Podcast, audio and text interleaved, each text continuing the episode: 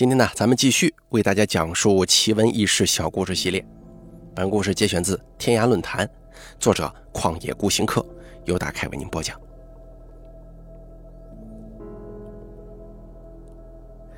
我们家那边所谓的道士，跟一般形象的道士完全不一样。他们既不念经修身，也不练气修炼武功，更多像是传说当中的茅山道士。做一些诸如超度啊、驱鬼啊这种神神秘秘的事儿。咱们今天要说的这个故事呢，有点长。故事的主人公也算是我们那儿的一个传奇。他的事迹距今不算太远，很多故事是可以找到讲述人的。这个人姓周，化名传宗。他父亲啊，原是一位私塾先生，母亲在他两三岁的时候就去世了。他父亲也许是受了刺激，突然之间发了疯，但不是那种疯疯癫癫的疯，是有一种类似老年痴呆的感觉，整天不作声，做一些奇奇怪怪的举动。他家几代都是单传，也没什么靠得住的亲戚。值得庆幸的是，以前乡下人敬重读书人，看他们父子俩可怜，自发予以照顾。咱们这位周道士啊，可以说是吃百家饭长大的。虽说如此，周道士却长得虎背熊腰，异常高大。据老人说，周道士祖上几代都没出过这么高大的人。他家本来就有一些田地，加上有一膀子力气，生活还算小康。不过他嗜好赌博，因而手上没有什么余钱。他有一个优点。赚了钱，不论是多辛苦赚来的，必定要痛痛快快的赌一阵。等钱没了，马上收手去赚，绝对不会向人开口去借。生活就这样一年又一年的循环。因为没有三姑六婆张罗，再加上他好赌的性格，肯定没有女人愿意嫁给他，所以三十出头了还是单身呢。不过他似乎也不在意，有点钱，父子俩就吃肉喝酒，过得比地主还舒服呢。有一年冬天，他靠帮人扛木头攒了一笔小钱，准备好好的过个年。可无奈啊，村中闲人因为天气好，在打鼓坪开了几桌赌局。周道士自然要参与，他也算是老赌手了。但不知道为什么那段时间他是天天输钱。这个倒不是有人作弊出老千，我们那种小地方是出不了这种高手的。没几天就输个精光。还好，他也算是赌出了一点悟性，去赌之前把年货办得很齐备。他这个人性格刚毅，有骨气，输光了就绝对不会往赌场踏半步，每天搬了凳子跟他父亲在墙角晒太阳。有一天，我们那边一位姓李的道士，挑了家事去邻村做道场。李道士当时患了脚病，大概是风湿之类的。走路有点瘸，一摇一晃地路过周家。周平平常最不信这一套了，认为做道士的都是骗鬼钱。不过跟李道士关系挺好，因为李道士这个人单身呢，人也非常诙谐幽默。周看到李道士之后，大喊一声：“老贼，今天又去哪骗鬼钱呢？”赶忙去接家事担子，并且搬椅子泡茶。李道士坐下，喘了一口气，笑着说：“我来的时候啊，看到打鼓坪上赌得轰轰响，你怎么这么老实，坐在这儿晒日头啊？”周苦笑着说：“输的屌打鼓呀。”什么意思呢？就是极度贫困，连打鼓的棒子都没有，只能用那玩意儿代替，还赌个鬼呀？李道士听了，神秘地说：“后生啊。”你要是帮我把这东西挑到某某人家里去，我有办法包你赢钱。周听了之后笑着说：“嘿，你这老贼也就骗骗鬼，有本事你每天在家念经，把自己念成神仙呢？啊，你念成神仙我就服你。”李道士听了更乐了，说道：“你在这儿晒日头有什么意思啊？你送我去，工钱还有你一份，就随你喝，怎么样？”啊，周传宗呢？他一向很热心，李道士就是不说，他肯定也会送的，于是两个人就一起去了。做道场的这户人家死的是父亲，九十多岁了。头天晚上还喝了一两多烧酒，然后就说有点上头，睡觉去了。一沾床就打了呼噜。第二天，他那个快七十岁的儿子去看他，老头身体已经僵硬了。我们那儿没有喜丧这个说法，但是能活到这个岁数，没有病痛折磨，也算是前生修的好福气，功德圆满了。这种丧事，家人除了礼节性哭几声之外，其余时间，即便脸上有高兴神情，别人也不会有看法的，因此氛围比较轻松。按照我们那儿的规矩啊，下葬前晚上由孝子孝孙守灵。这位去世的父亲虽然高寿，儿子却只有一个，孙子倒有几个。到了半夜，孝孙这边啊熬不住了，都回房间睡了。整个灵堂就只剩下孝子李道士跟周传宗了，三个人就坐在棺材前聊天。这三位都好喝酒啊，所以不自觉的有些微醺。这个时候，李道士起身要去死者前念经超度，周传宗一把拉住李道士的道袍，就说：“你念这个有什么用啊？快来喝几口更实在。”李道士也不烦，照样往前走。周传宗一手拉着李道士，一手抓住孝子的手，就说：“你这是骗鬼的！你有本事把这躺着的给他念活了，你就去。”然后回头对孝子说：“你说是不是这个道理呀？啊，是不是啊？”这位孝子年纪大了，禁不住酒力，只是反复说：“李师傅有本事的，有本事。”李道士这个时候也回头对周传宗说。后生啊，把死人念活，我可没这个本事。但我吃这碗饭，没点手艺也不好意思出门呢。今天我就露两手给你看看。周传宗就说：“行，你怎么弄啊？怎么弄？等一会儿我念经，你在后头追我。你要是有本事跑到我前头，或者踩到我的衣服，我再帮人做一场道场，我就不姓李了。怎么样？”这里有必要解释一下，虽然我也不是特别清楚，就是我们那儿做道场，这高潮部分就是踩道袍，道士穿着道袍，一边念经一边跑，孝子在后头追。据我了解，寓意是亡魂跟着道士登仙界，路途会遇到阻挡前路的鬼怪，要随着道士左右躲避才能脱险。要是道士被后头的人追上了，说明他法力不到家，不能超度亡魂。当然了，这绝大部分是一种仪式。谁死了父母，会有心情追着道士满屋子跑啊？都是象征性的，跟在道士后头。李道士话还没说完，周传宗就不屑地说：“嘿，你这老贼说话没个踪影，我怕还没十步就把你踩死了。”李道士说：“行啊，你踩到了，咱们再说，不会要你赔命的。”周传宗也是喝了酒，大声对着孝子说：“行，你今天做个见证啊！日后这老贼要是再到别人屋里骗鬼，就跟我姓周了。”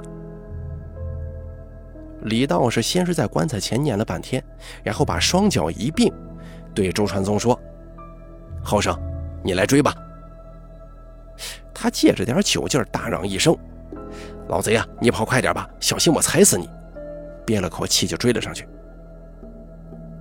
以前的房子大厅还算开阔，大概有个七八十平米，但是正中间放了口棺材，也显得很窄了。李道士活动范围更小。按理来说，正值壮年，应该很容易能追上李道士，但是每当他伸出脚去踩他道袍的时候，总是落空。有两次，周明明已经踩到道袍了，可一抬头，李道士却已经在他对面了，两个人中间还隔着个棺材呢。周传宗这个人不服输啊，再加上有点喝醉了，就卯足了劲儿，想直接往李道士身上撞。可每次要撞上的时候，李道士突然之间消失了，一抬头，可他又在眼前。周传宗这会儿有点虚了，毕竟这是在棺材旁边啊，再加上跑了一阵子，这汗水一下子流了下来，人也完全清醒了。他心里就纳闷哎，难道真有鬼啊？于是又是一阵追，但不管怎么样都进不了李道士的身，更别说踩李道士的道袍了。几趟之后，周传宗已经气喘吁吁了，可是人家李道士却面不改色，就好像压根没动过似的。李道士笑眯眯地说：“后生，怎么样？是不是没踩到我呀？”周传宗听了之后有点尴尬，倒了杯酒。你倒是有点本事，我服了。借东家一杯酒，我敬你。后来周传宗特意问孝子：“那天你看见那个李道士变来变去没有啊？”这位孝子说：“没看到有什么特别的，只看到周传宗一直跟着李道士跑，李道士往哪边，周就跟到哪儿。”至于是李道士施法控制了周传宗，还是控制了孝子，只让他看到幻觉，这就不得而知了。做完法事之后，两个人就回家了。周传宗邀请李道士到家里吃饭。在吃饭的时候，周传宗就问李道士：“昨天晚上到底怎么回事？我是百思不得其解啊。”李道士喝了口酒，笑了笑说：“这个呀，不算什么本事。”我给你交个底儿吧，我日子不长了，想把这点没用的东西传下去。周传宗见识了李道士的本领，但是他这个人五大三粗，见不得别人哭哭啼啼，不喜欢道士这个职业，就嘻嘻哈哈的敷衍着过去了。吃完饭，两个人靠着墙角晒太阳闲聊。李道士突然神秘的对周传宗说：“后生啊。”想不想翻一翻本啊？周传宗奇怪的问：“怎么着？你也会来几把吗？我从来没见你玩过这个呀。”李道士笑了笑说：“赌我不会，不过只要你有胆子，我保证你能赢。”周传宗饶有兴致的说：“哎，怎么个搞法？”李道士还是笑了笑：“你说话呢，嗓门挺大。”不知道胆子大不大呀？周传宗一拍胸脯说：“我怕个屌啊！”李道士于是说：“走到后山上说。”两个人兜兜转转来到一片老坟地，这些坟已经非常久远了，要拨开树木杂草才能依稀看见坟头。李道士绕着这片坟地转了一圈，细细的查看每一个坟头。并且在每个坟上扯一根草攥在手里，然后四下张望，最终不停地念叨着什么。良久之后，他指着一个坟头说：“后生，这个地方你记得住吗？”周传宗点了点头。李道士又折了一根树枝插在坟头上，对周传宗说：“走，咱们回去。”带着周传宗急匆匆的回家了。一下午都没事儿吃过晚饭，两个人围着火炉烤火。李道士绝口不提打牌的事儿，这周传宗也不好意思问呢。一直到半夜时分，李道士对周传宗说：“你们都是赌什么呀？”周传宗说：“啊，我喜欢玩骰子。”李道士说：“行，那你去拿三颗骰子，捉一只公鸡过来。”周传宗把两样东西准备好了。李道士说：“后生啊，没胆子莫讲蛮劲，这事儿啊没得耍的。”周传宗也是输红了眼，一咬牙说：“这有什么怕的？”于是李道士悄悄交代给他：“你呀，找到白天做记号的那个坟头，把鸡杀了，血让它滴，你提着鸡绕坟头走一圈。”然后撒一些鸡血到墓碑上，心中默想三个点数，想到几点就把鸡血涂在骰子几点上，涂完之后能跑多快跑多快，不管怎么样，不要回头啊！听了李道士的说法，周传宗出了门。刚开始的时候啊，心中真的有点害怕，但是一想到翻本儿，也就顾不上了。他到坟山找了很久，才找到白天做记号的那个坟头，心一横，把鸡杀了。鸡血刚淋完一圈，一看，哎，感觉坟头动了动。等他把鸡血往墓碑上一撒，只听见坟里发出两声呻吟，吓得他一下子抖了起来。不过他也算是胆子比较大，眼睛一闭，想了三个点数，然后用鸡血涂了，一涂完把鸡一甩，撒腿没命的往回跑。他只听见身后呼呼作响，后背隐隐有一只冰凉的手在抓他。他一时也想不了别的，只是一路狂奔。到家之后，李道士正围着火炉打瞌睡，看到周传宗，笑着说。听到背后有人在喊吗？他这会儿已经上气不接下气了，一屁股瘫在凳子上，脸色煞白，冷汗直冒，半天才稍稍缓过气来，哆哆嗦嗦地说：“哎呀，今天这命啊，差点被收了。”李道士哈哈大笑起来，拍了拍周传宗的后背说：“事儿肯定是没什么事儿，要命的事儿会叫你去做吗？这个就是得有胆量。”可是周传宗仍旧心有余悸呀。李道士安慰他说：“你就放一万个心吧，没事儿。”然后又问骰子带回来没有。周传宗这才松了手，三颗骰子已经被汗水浸湿了。李道士说：“行了，睡觉去吧，明天好翻本啊。”可是周传宗辗转难眠，李道士睡得很沉。第二天一早，李道士收拾好家事就要回家。临行之前，拿出做道场的工钱给了周传宗：“快做点饭吧，吃了好去翻本啊。”周传宗笑了笑说：“就你这点钱能翻本啊？那真是翻了天了。”李道士说：“后生，你昨日夜里点了哪些点数，你就压哪些，我保证你赢。”周传宗要留李道士吃饭再走。但是他坚决不同意。临行之前，告诫周传宗说道：“后生啊，这个法子只能用一回，今天你就放心开赌。我没在，你自己可千万不要到山上去点呐。”吃完早饭，周传宗就直奔赌桌。他也不知道今天这个赌局结果会怎么样，因为钱带的少，他打定主意一把押上，输了就算。一般赌骰子都压大小嘛，他却压三个点数，一开果然是他压的那个点数。第一把赢了以后，他改用比较稳妥的压大小的方法。奇迹发生了，他压什么开什么，半上午不到，几个坐庄的几乎全部赔光了。于是他自己坐庄，就一直赢，一直赢，赢到心中害怕，才想起收手的。这回啊，他赢了一笔大钱，当时盖一座土房子都够了。周传宗于是买了酒肉去感谢李道士。酒到半酣，周就问李道士：“这怎么回事啊？”李道士说：“这东西啊，不能乱用。一个是一定要找那些没有后人的墓，不然会影响人家后人的运道的。第二，鬼也有运道，运道好的墓你点不动。”那天你在后头听见呼呼的声音了吧？那是鬼不肯出来捉人呢。要是点了运道好的墓，可能就跑不了了。第三个是，办这个事儿损阴德，用多了会害后人，最终没个好结果的。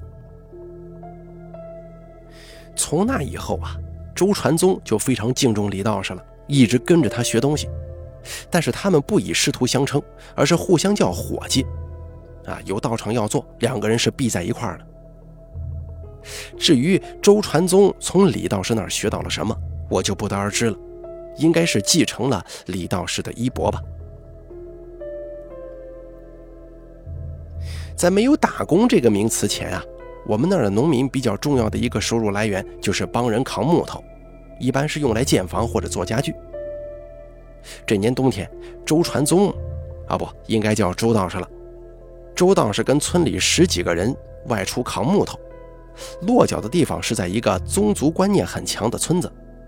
东家在那个地方属于杂姓，处处受大姓的压制，他家的林地是被大姓家几兄弟家的山林给包围了。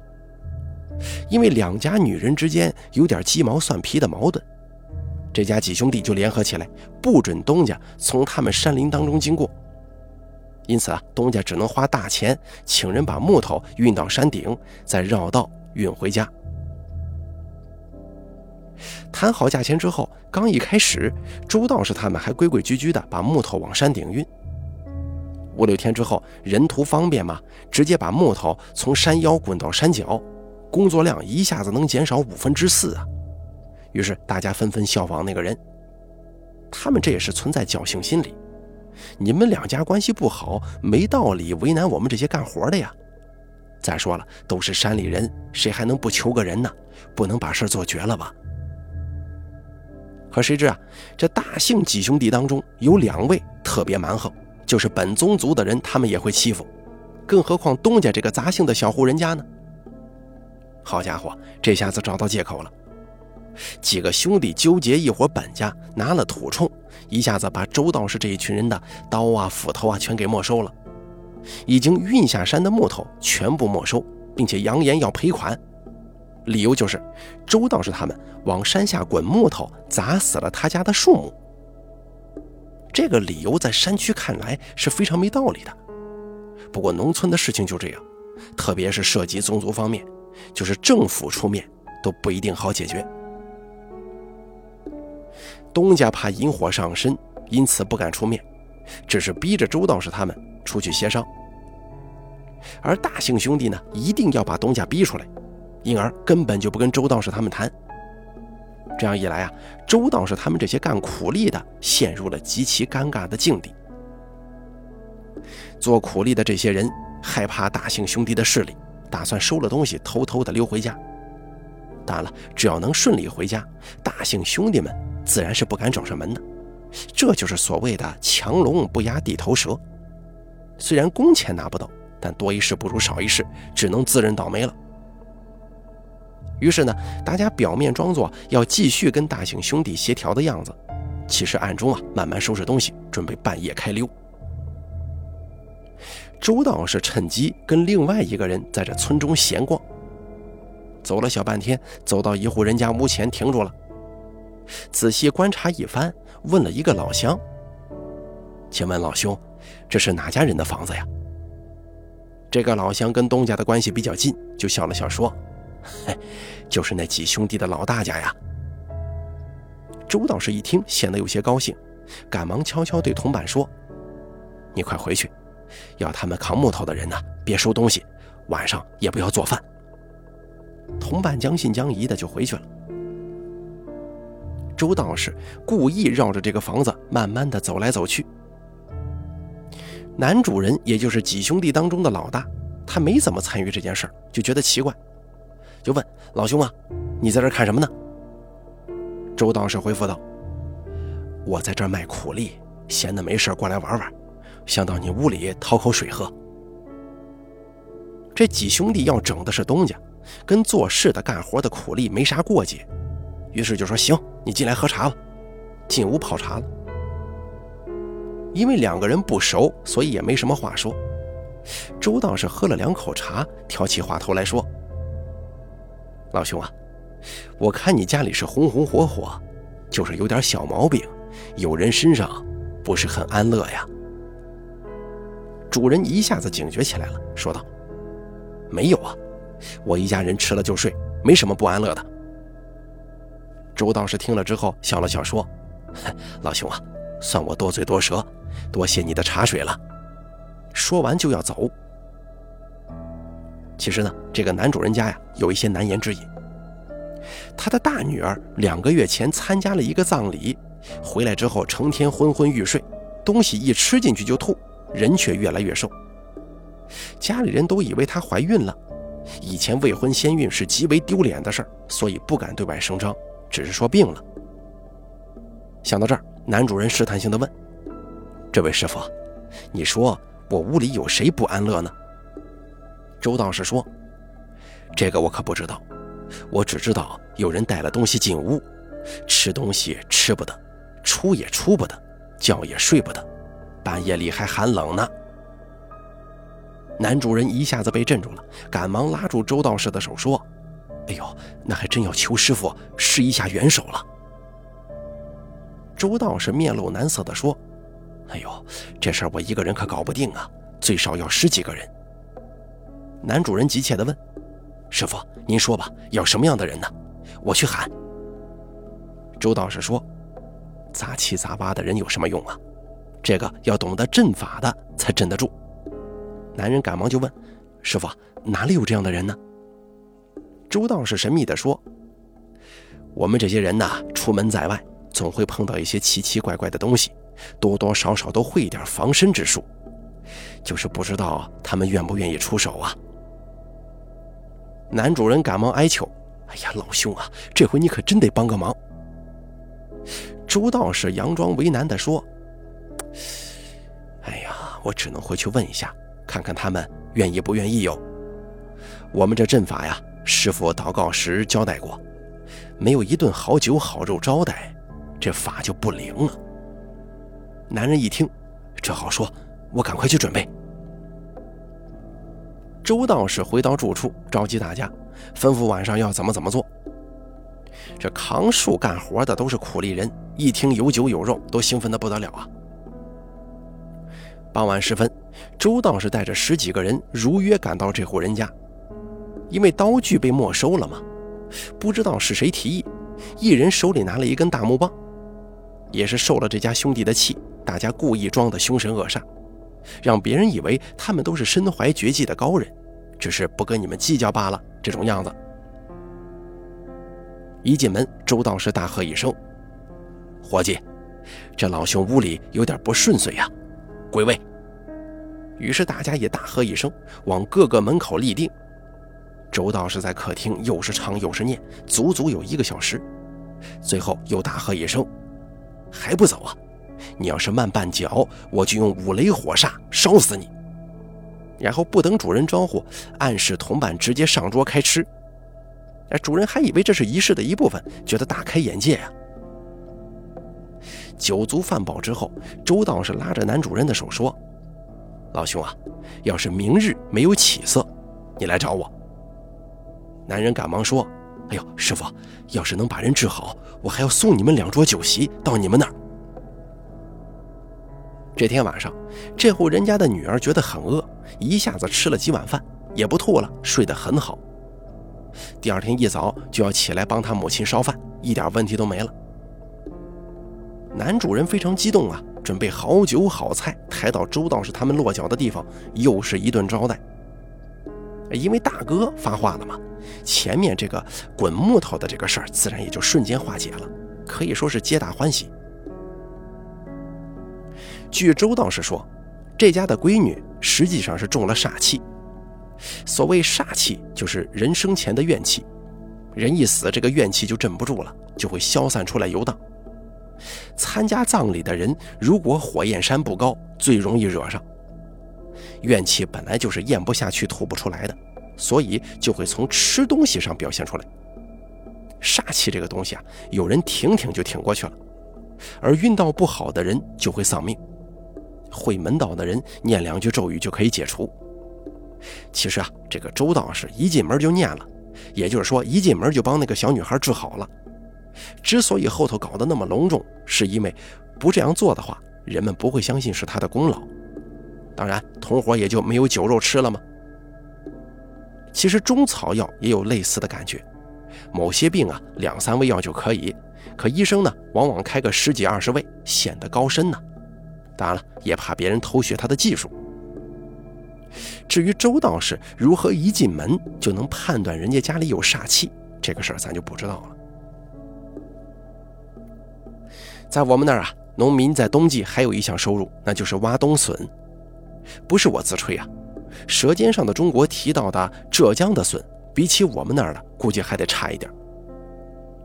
挖冬笋既是体力活，更是技术活，因为冬笋深藏在泥下，在地表上看不出任何迹象，需要顺着主根挖才能找到。冬笋长在泥中越深，个头越大，品质也越好。因此啊，挖冬笋一般要进入深山。有这么一个人，白天还非常正常，挖完冬笋回家之后，突然发烧，浑身抽搐，紧接着胡言乱语，不停地摔东西。几个男人死死按住，才勉强停止。挣扎了半天，才累得睡着了。第二天，家里人发现他疯了。他的疯跟别人不一样，智商好像突然降到了零，经常赤身裸体往外跑。家人给他穿上，他立马就会脱掉，撕得粉碎。要知道这会儿是冬天呢，并且饭也不吃，盛好饭把碗给他，他顺势往空中一抛，又跑走了。饿了，居然跑到猪圈里头，趴在粪水当中跟猪一起抢食。更有甚者，有时候拉了屎，他居然用手拿起来就往嘴里塞，吃的还津津有味，让人哭笑不得呀。没办法，家里人只能把他捆住，送到市医院里去看。医生的诊断写的非常清楚，精神病。我不知道现在国家治疗精神病是不是有更先进的手段，但是在那个年代，只能接回家，任其自生自灭。当然了，住院的也有，但是昂贵的费用不是农村人所能承担的。医生也清楚，只是交代家属好好看管而已。一个三十多岁的男人说病倒就病倒了，家里的顶梁柱就这么疯了。给家庭带来的伤痛是可想而知啊。为此，这个家庭付出了很多的努力。一听说有什么方法，总是很积极的去尝试，但结果总是满怀期望开始，心力憔悴结束。而这个时候，有人提议请周道士来看一看。话说回来了，这家人为什么没请周道士呢？这里还有一个故事。这个发疯的男人，他的爹，在文革时期啊，是我们那儿的连队长。运动文件下来，我们那儿也找不到什么批斗对象，于是把周道士给提出来了，说他封建迷信。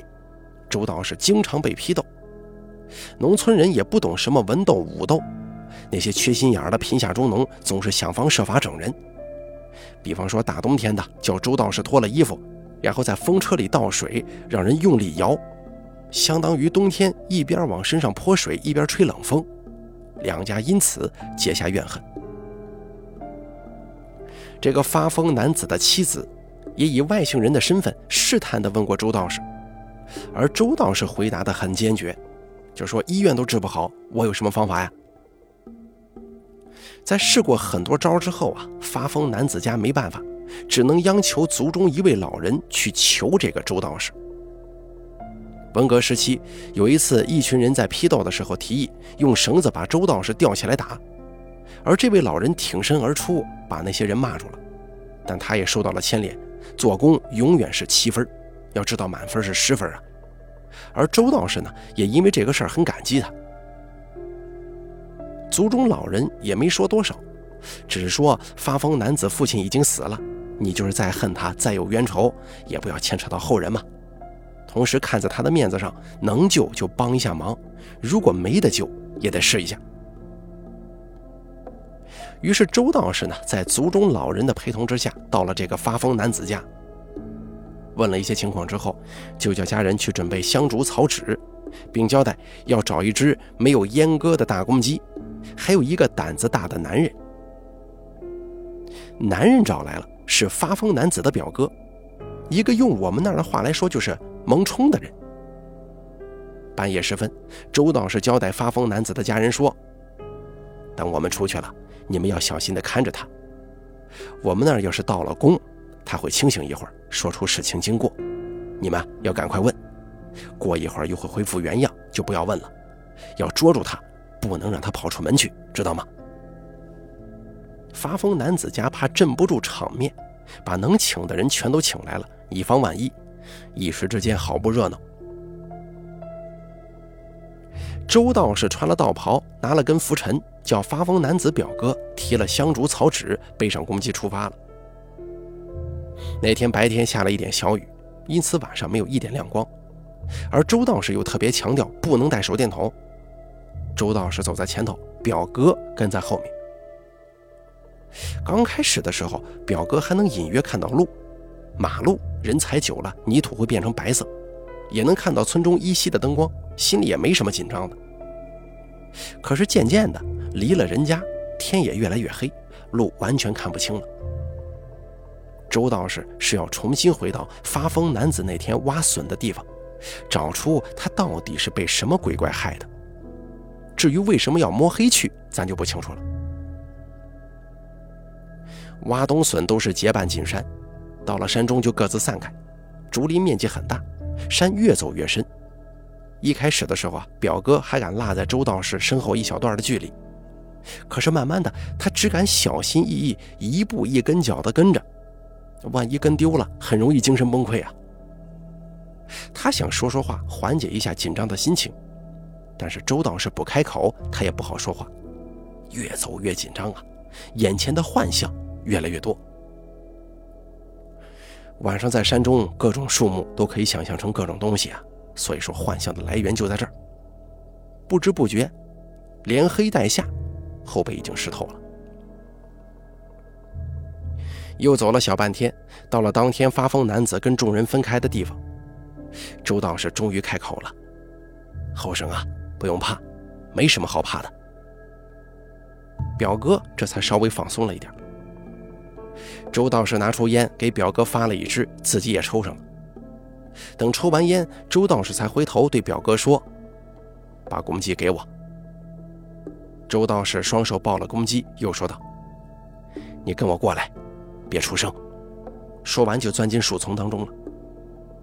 而这个时候，表哥发现了一个奇怪的现象：虽然天特别黑，但看周道士的道袍却非常清晰，甚至上头的花纹都能分辨。更奇怪的是，山上本来没有路，全都是灌木杂草，而周道士双手抱鸡，却像是走在平地上一般。表哥跟在后头走，走的也轻松。但是他只要比周道士慢半拍，就会被很深的灌木挡住，或者被荆棘挂住衣服。有时候回头一看，走过的地方全是树木，根本没路。越走，他的心就越虚，幻觉也越来越多，感觉自己就像是在梦里。在山中穿行了一两个小时，周道士手中的公鸡突然惊叫一声，慌乱地飞出去了。这下子差点把表哥的胆都吓破呀！周道士一把把表哥拉住，示意蹲下。过了半晌，才自言自语地说：“伙计，你在这儿是吧？”又等了一阵，周道士这才念起经来，并示意表哥把香烛点上，把草纸烧了。表哥一抬头，这才看清自己正在一棵大梧桐树下。不知道是心理原因还是什么别的。总感觉这梧桐树冰冷刺骨。周道士念完经，又示意表哥跟他一起蹲在树下，两支烟功夫左右，才又起身回家的。可是回家路就惨了呀，完全没有路，全是在灌木荆棘丛中穿行。周道士走得不算快，表哥要跟上却十分吃力，衣服被挂住了，也不敢去解，只是用力一拉。回到家一看，衣裳。已经破成一条一条的了。他们一到家，家里人就说：“哎，某个时候发疯男子突然清醒，还疑惑地问他老婆家里怎么这么多人。”大家就问他到底怎么了。他说：“那天我挖冬笋，走到一棵梧桐树下，正准备拿东西出来吃，突然间一颗血淋淋的人头从树上掉下来了，滚到了我的脚边，我吓得撒腿就跑。后来发生什么，我就不知道了。”说完之后不久，他又开始胡言乱语了。表哥估摸了一下，发疯男子清醒的时间正是周道士在梧桐树下念经的那一会儿。周道士对大家说：“没事儿，都回去吧，明天再说。”第二天，周道士叫发疯男子的家人买了条狗，杀了，用粪桶装上血，又叫人在山上找了一些棺材板，老坟里的棺材板。烧成灰，拌在狗血中，等到深夜，独自到山上去了。而接下来，不可思议的事发生了。第三天，发疯男子竟然好了。据说，这名发疯男子是被寄居在梧桐树上的一种什么鬼给害了。这鬼叫什么名，我已经忘了。至于周道士是把这个鬼给收服了，还是跟鬼达成了协议，这个……就没人知道了。好了，咱们本期故事就说到这儿了，感谢您的收听。本故事节选自天涯论坛楼主旷野孤行客，由大开为您播讲。